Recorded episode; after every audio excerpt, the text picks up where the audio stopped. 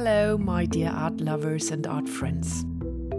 In this episode, I talk to the multi talent Johan Wahlström about his work. He's a painter but also was a musician. The episode was recorded in spring 2022.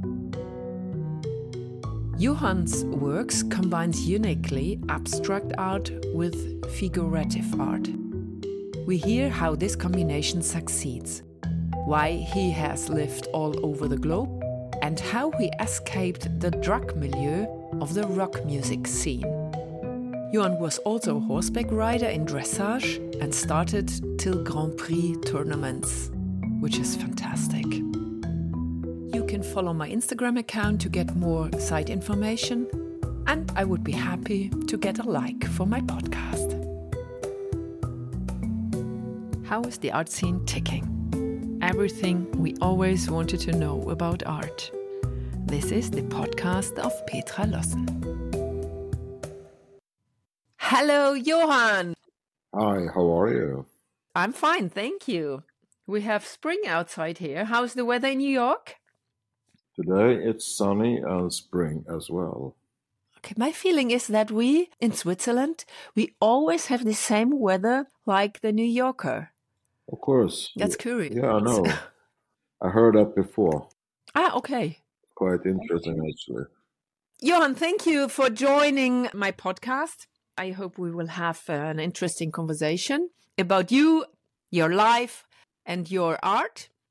Johan, you are an artist in the fifth generation from your mother's side, but your career did not start as a usual artist.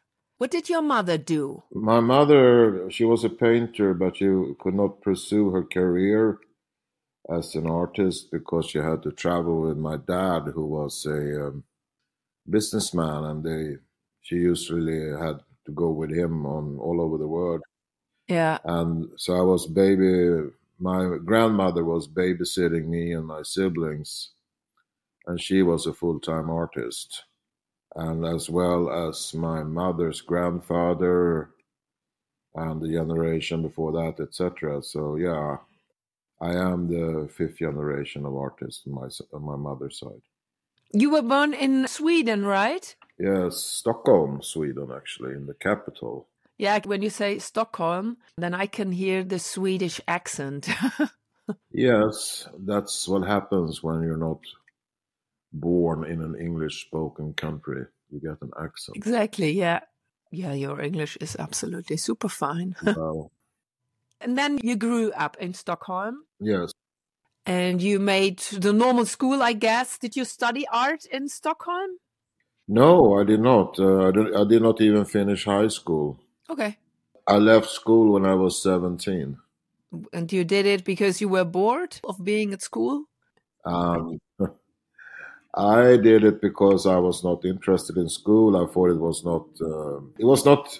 Uh-huh. It was too easy, and I, I, found it boring when it was too easy. And uh, also, I had other plans. Uh, I was at the time. I was, you know, I was painting. I was writing. Uh, sorry, painting. I was uh, writing music, and I wanted to be either in a rock and roll band or just to be painting but I was also skiing, and I was pretty good yeah. at skiing at the time. Yeah. So with 17, that's much more interesting. So you started a career as a musician. No, when I was 18, they started to give me money for skiing. Ah. I was doing freestyle skiing. I became professional when I was like 18. Wow. I didn't know that. I uh, thought you started with the music. Indeed, as well. well. No, what happened was that when I was the summer when I, am I'm I'm born in the fall, so the two years later in the summer we were the year before I was the, in the summer just before I was going to turn 20 mm-hmm. we were on a training camp in um, Tignes in France, where they have a summer skiing as well. And I had a really, I got really big pain in both of my knees, mm. and yeah, and so I went yeah. through some exams, and it turned out that I could not continue skiing on on, on a competitive level. Ouch! Yeah. And uh, I had also written a bunch of songs, So when I was in my yeah, tw- I was 20 years old, but the year I was going to turn 21, I got signed to a, a Swedish record label, um, made an album, and then I got stuck there for 18 years in the music. And I was painting on the side all the time. Okay. And you have worked together with big musicians, well known musicians. I worked with Ian Hunter, Graham Parker, Mick Ronson, Dan Reed, and a few others. And so 18 years, that's quite a long time. And why did you stop making music? Because I didn't want to die. Oh. Yeah, I wanted to stay alive. Why do you die if you make music? Well, depends if you have a good uh, talent for doing uh, the rock and roll lifestyle. I understand. I, I, I, got addicted to drugs and alcohol. Mm, okay, yeah. So I left left the music after 18 years and uh, moved to the south of France, and where I got sober and clean, and I have been sober and clean from drugs now for oh my god, I think it's how many years ago? It's 23 years now. Okay, fine. I'm very happy for you. yeah, me too. Yeah. And then I, so in France, I just decided to, to get my life back in shape and in order. And I was focusing on my painting and my horses. Ah, you also have horses, but not now, huh? Not anymore. No, it was not at that since time. I, I stopped uh, horses when I moved to United States. Yeah. Uh, six six years ago. How many horses do you did you have? At the time, I had four of them. Okay, and was jumping uh, or dressage? Dressage. Dressage, mm, like me. Yeah. Yeah, that's that. It's wonderful. yeah, no, I, I, competed up to high level dressage. And was uh, like St. Georg or? I did uh, all the way up to Grand Prix actually. Oh wow! And you don't miss it? Uh, I do, but uh, it takes a lot of time. Yeah, that's right. And it takes a lot of money. Uh, yes, that's right. and today I am very focused uh, and been for now for many years on my career as an artist. Yeah, okay. And so then you were in France, and I I remember you told me that you stayed in a small village for about seven years. Yes. And from France, you moved to New York, or no? No. I moved to. Um, actually, I went to Miami for one year. Mm-hmm. Didn't like it too much, and then I moved to Spain. Ah. So in Miami, uh, I, I, was painting and uh, and with horses, uh, but north of Miami. So I was in uh, uh, in a little place called uh, Coral Springs, and then I did a lot of uh, horse work, horse work up in Wellington. Okay. And then uh, didn't like it too much there, so I moved back to Spain. Yeah.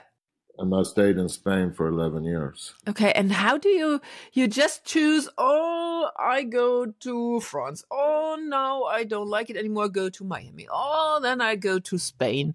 Yeah. Yeah, really. Was the way you you decided this this movements? Yes. Ah, okay, interesting. I think it's good to try different places to live and you know see different type of lifestyles, different cultures, etc. Yeah. So and then I think when we met first, which is a couple of years ago, I think you were still in Spain, right? And then you moved to New York. Yes, I was in Spain when we met the first time. Exactly. And the reason why you went to New York was it because of being an artist and that New York is better for your career as an artist, as a painter? Yes. Yeah. Of course. And now it is already a few years that you are in New York. Yes. And how is life in New York as an artist? Uh, I like it. It's it's it's it's been very good to me, and you know, it's a it's an expensive city, unfortunately, but uh, also has so much to offer. Yeah. And uh, so I, I think it's a good place to Yeah. be. I actually love being here. Yeah. Okay. Yeah, that's good. Yeah. So it was a good decision for you to go. Absolutely. And did your expectations regarding art did they come true? Did New York help you with your art? Yes, uh, absolutely. Uh, I mean, you know, expectations uh, they could be smaller, they could be large, and Mm. yeah, I've met I've met some of my targets, yes, um, but I'm far far from where all the way where I want to I want to be. Yeah. But you know, working uh, hard on a plan, and uh, you have to stick to it, and uh, you know, and it starting to um, to come into the situations that I really want to be in. I mean, I've ended up in a lot of big co- private collections now, and some museum collections, and uh, uh, I have now a couple of museum solo museum shows lined up for myself, and uh, uh, which is I don't I'm not, I'm not sure that would have happened for me if I had stayed in Spain, for example. Yeah.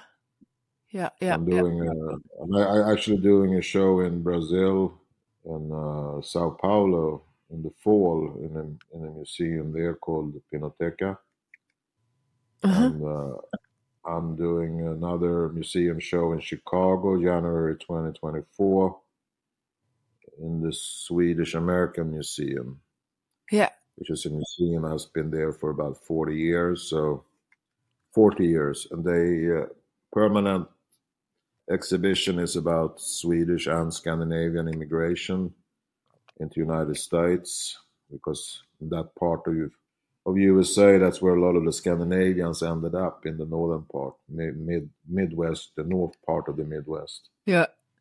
Then they have temporary galleries where they show um, art from artists that either are were born in Scandinavia or have Scandinavian heritage. Yeah. Heritage.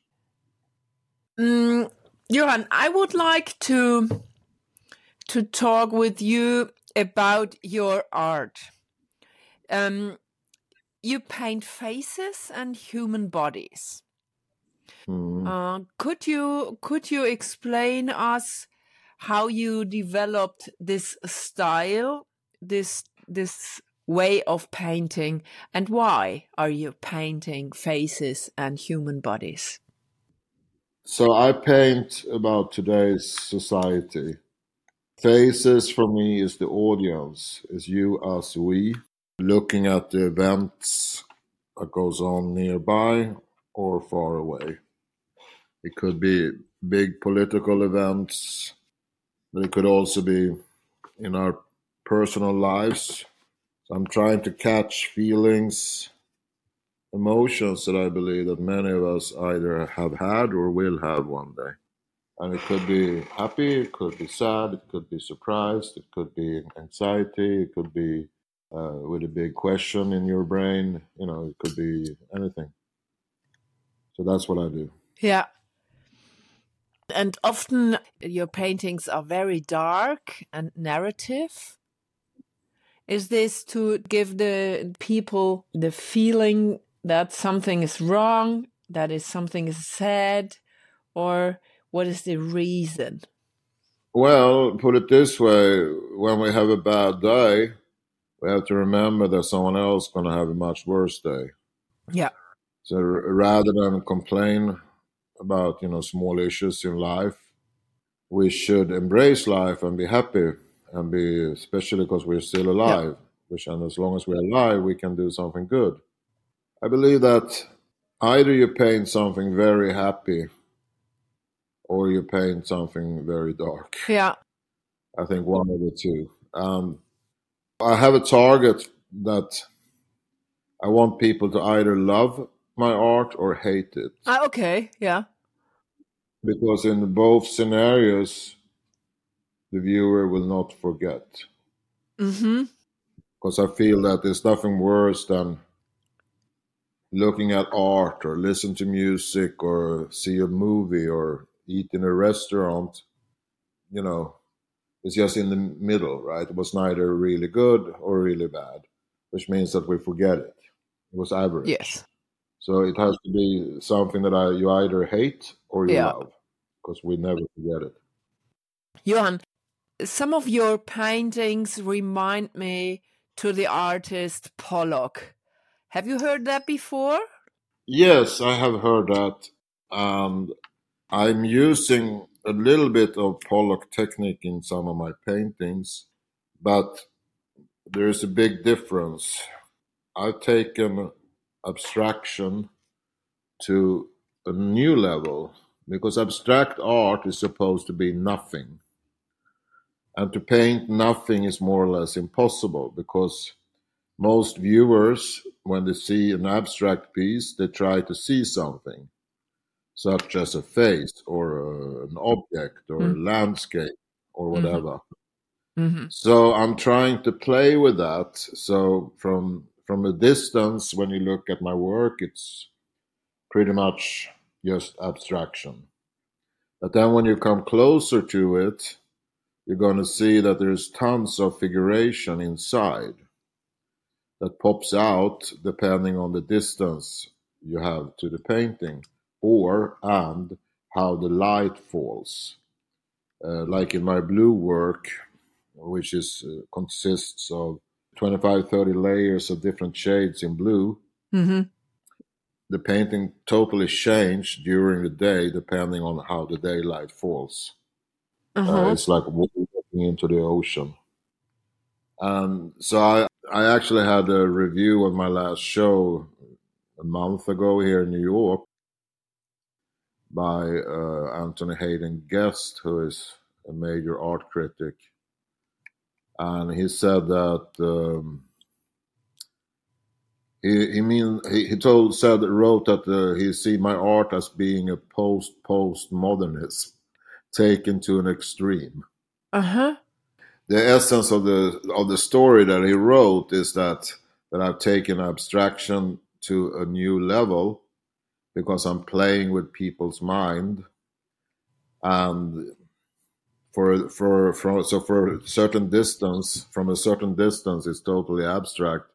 And then you see that it's actually a mix of abstraction and figuration uh, primarily hidden but still there So you don't play only with the mind of the watching people.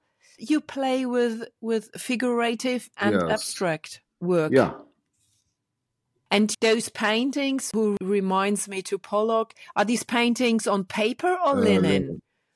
Are they in oil or in acrylic? i paint on canvas and I'm, the medium i'm using is urethane as a binder and i mix it with um, color pigment so i create my own paint and then i also once in a while on certain paintings i use chinese ink in it but in the form of a pen Yeah. an ink pen Yeah. yeah Do you see yourself as an uncompromising painter?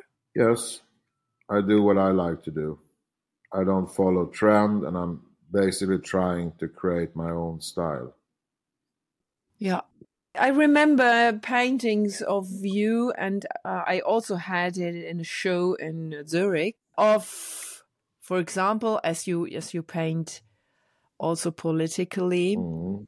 you painted Trump, but I haven't seen something from Biden. Is this not interesting for you? He, is he not interesting for you? I don't find him, uh, you know, he doesn't have a strong enough profile, in my opinion, Oh, okay. to paint. And um, I don't take a real political standpoint, you know, for or against a political leader. I'm just trying to paint what I observe. Yeah. And uh, so when I do like my very clear, socially and politically engaged paintings, uh, I need to paint it with something that is sort of someone, a person, or an event that really stands out. Yeah. So explain us, please, why you painted Trump. Well, I painted him uh, in the fall of autumn of 2015 and throughout 2016. So I started to paint him as a topic because I found it hilarious and very interesting that someone who has no knowledge about being a president or you know being a politician who has been a pretty unsuccessful businessman in many respects but very and a successful TV show host uh, how that allows you to become the leader of the most powerful nation on the planet Um, and yeah. I, I found that as a very interesting subject to paint yeah compared with Biden, who has been, been, been he's been a politician all his life. Yeah. You already told us a bit of the upcoming projects, but I wanted to know. I remember you've been in Dubai. Yeah, it's. You were in Dubai with an exhibition. So the last months, I'd say the last half year, you were very busy with exhibitions. Could you please let us know where you you've exhibited and uh, something about the exhibitions? I opened a, an exhibition in Dubai and in London on March March 3rd in both cities because it's the same gallery owner. And the uh, the title of the exhibition is Connectivity, and it's up and running until mid of May. And connectivity is a theme that I paint under right now, based on that it's so easy to connect with anyone around the world through the internet and through our yeah. phones. So then my question in my brain is that if, if it's so easy to connect, shouldn't that also be possible for us to work together and not work against each other? And so I'm painting uh, around that theme about connectivity. And uh, then I had a show in New York in March.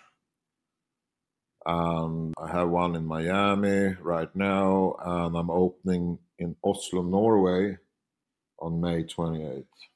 So you're very, very busy. I'm very happy for you. That's great. Yes. Yeah. Super fun. Yeah. I'm really busy actually. And all these exhibitions are regarding the subject connectivity. Yes. Ah, okay. Johan, is there something you want to share with the people listening to the podcast? well, I believe that we're all so closely connected today. You know, when it's so easy to connect with someone anywhere in the world, we should find ways to work together and not work against each other. Yeah. I mean, we can compare it with a time not that long ago when you had to ride a horse for, let's say, five days to deliver a message. Yeah. And today we can reach each other within less than a second. Yeah. It's like you are in New York. It's now uh, close to 11 a.m. and I am in Switzerland. It's close to 5 p.m. and it's just working in an outstanding way. Johan, it was very interesting talking to you. Thank you very much for your time. And I hope you will continue your way in New York. And I'm pretty sure we will hear about you. Thank you. That's the plan. That's the plan. All right. Thank you for talking and uh, nice talking to you.